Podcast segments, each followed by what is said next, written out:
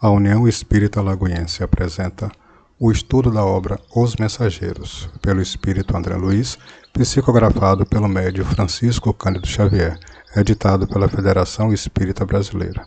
Capítulo 12 A Palavra de Monteiro. Os ensinamentos aqui são variados. Foi o amigo de Belarmínio que tomara a palavra, mostrando a agradável maneira de dizer, continuou. Há três anos consecutivos venho diariamente ao centro de mensageiros e as lições são sempre novas. Tenho a impressão de que as bênçãos do Espiritismo chegaram prematuramente ao caminho dos homens. Se minha confiança no Pai fosse menos segura, admitiria essa conclusão. Belarmino, que observava atento os gestos do amigo, interveio explicando. O nosso Monteiro tem grande experiência do assunto. Sim, confirmou ele. Experiência não me falta. Também andei às tontas nas semeaduras terrestres. Como sabem, é muito difícil escapar à influência do meio quando em luta na carne. São tantas e tamanhas as exigências dos sentidos em relação com o mundo externo que não escapei igualmente a doloroso desastre. Mas como? Indaguei interessado em consolidar conhecimentos. É que a multiplicidade de fenômenos e as singularidades mediúnicas reservam surpresas de vulto a qualquer doutrinador que possua mais raciocínios na cabeça que sentimentos no coração. Em todos os tempos, o vício intelectual pode desviar qualquer trabalhador mais entusiasta que sincero. Foi o que me aconteceu. Depois de ligeira pausa, prosseguiu. Não preciso esclarecer que também parti de nosso lar, no outro tempo, em missão de entendimento espiritual. Não ia para estimular fenômenos, mas para colaborar na iluminação de companheiros encarnados e desencarnados. O serviço era imenso. Nosso amigo Ferreira pode dar testemunho, porquanto partimos quase juntos. Recebi todo o auxílio para iniciar minha grande tarefa, e intraduzível alegria me dominava o espírito no desdobramento dos primeiros serviços. Minha mãe, que se convertera em minha devotada orientadora, não cabia em si de contente. Enorme entusiasmo instalara-se no meu espírito. Sob meu controle direto estavam alguns médios de efeitos físicos, além de outros consagrados à psicografia e incorporação.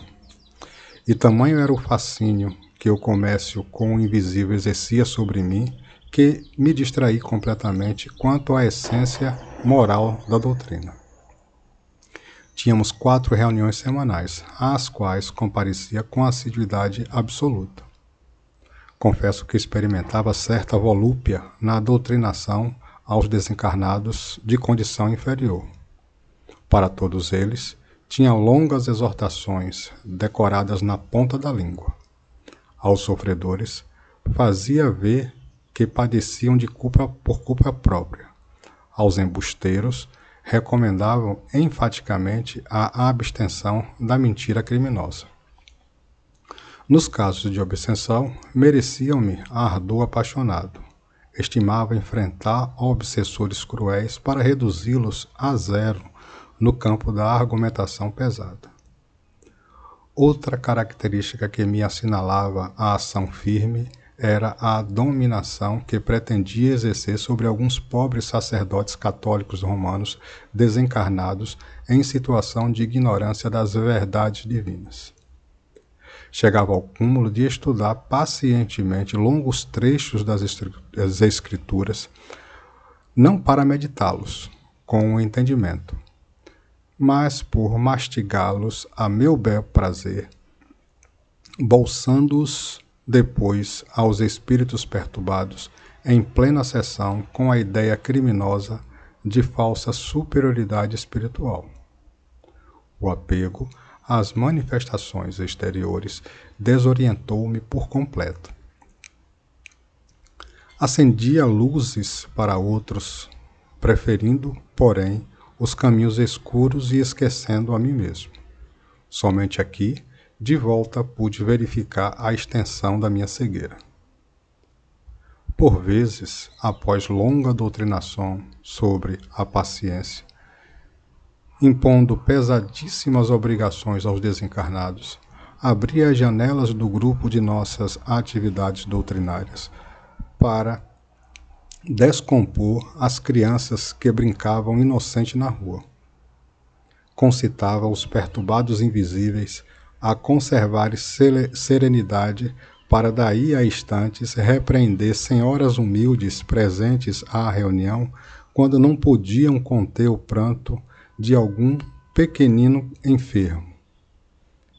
Isso quanto às coisas mínimas, porque no meu estabelecimento comercial minhas atitudes eram inflexíveis. Raro mês que não mandassem promissórias a protesto público. Lembro-me de alguns varejistas menos felizes que me rogavam prazo, desculpas, proteção. Nada me demovia, porém. Os advogados conheciam minhas deliberações implacáveis. Passava os dias no escritório estudando a melhor maneira de perseguir os clientes em atrasos. Entre preocupações e observações, nem sempre muito retas, e, à noite ia ensinar o amor aos semelhantes, a paciência e a doçura, exaltando o sofrimento e a luta como estradas benditas de preparação para Deus. Andava cego, não conseguia perceber que a existência terrestre por si só é uma sessão permanente. Trabalhava o Espiritismo a meu modo toda a proteção e garantia para mim e valiosos conselhos ao próximo.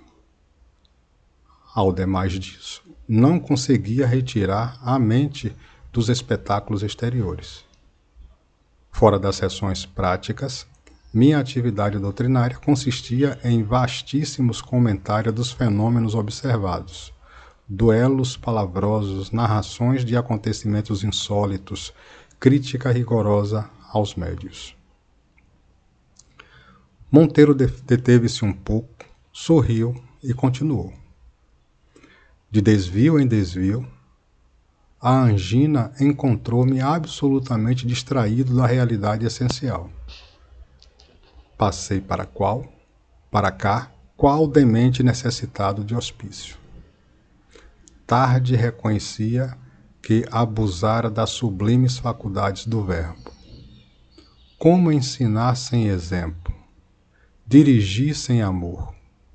Entidades perigosas e, revoltava, e revoltadas aguardavam-me à saída do plano físico. Sentia, porém, comigo singular fenômeno.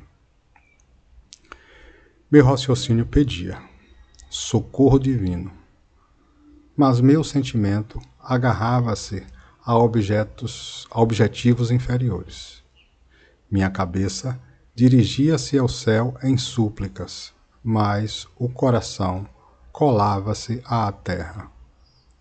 Nesse estado triste, vi-me rodeado de seres malévolos que me repetiam longas frases de nossas sessões. Com atitude irônica, recomendavam-me serenidade, paciência e perdão às alheias faltas. Perguntavam-me igualmente por que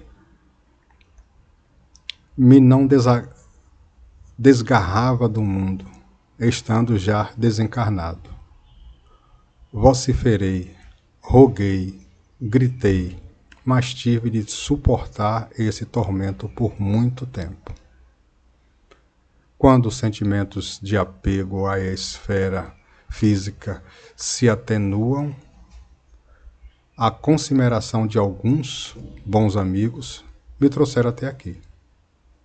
E imagine o irmão que meu espírito infeliz ainda estava revoltado. Sentia-me descontente.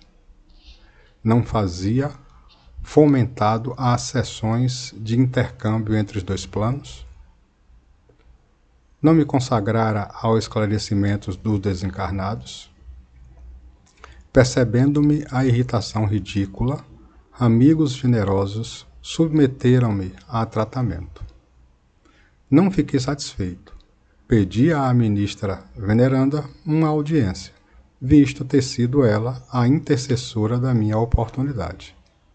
Queria explicações que pudessem atender ao meu, ao meu capricho individual. A ministra é sempre muito ocupada, mas sempre atenciosa. Não marcou a audiência, dada a insensatez da solicitação. No entanto, por demasia de gentileza, visitou-me em ocasião que reservara a descanso. Crivei-lhe os ouvidos de lamentação, lamentações, chorei amargamente, e durante duas horas ouviu-me a benfeitora por um prodígio de paciência evangélica.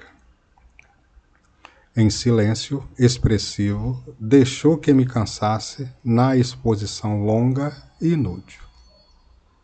Quando me calei, à espera de palavras que alimentasse o monstro da minha incompreensão, Veneranda sorriu e respondeu: Monteiro, meu amigo, a causa da sua derrota não é complexa, mas é difícil de explicar entregou-se você excessivamente ao espiritismo prático, junto dos homens, nossos irmãos, mas nunca se interessou pela verdadeira prática do espiritismo junto de Jesus, nosso mestre. Nesse instante, Monteiro fez longa pausa, pensou uns momentos e falou comovido. Desde então, minha atitude mudou muitíssimo. Entendeu? Aturdido com a lição profunda, respondi, mastigando palavras como quem pensa mais para falar menos. Sim, sim, estou procurando compreender.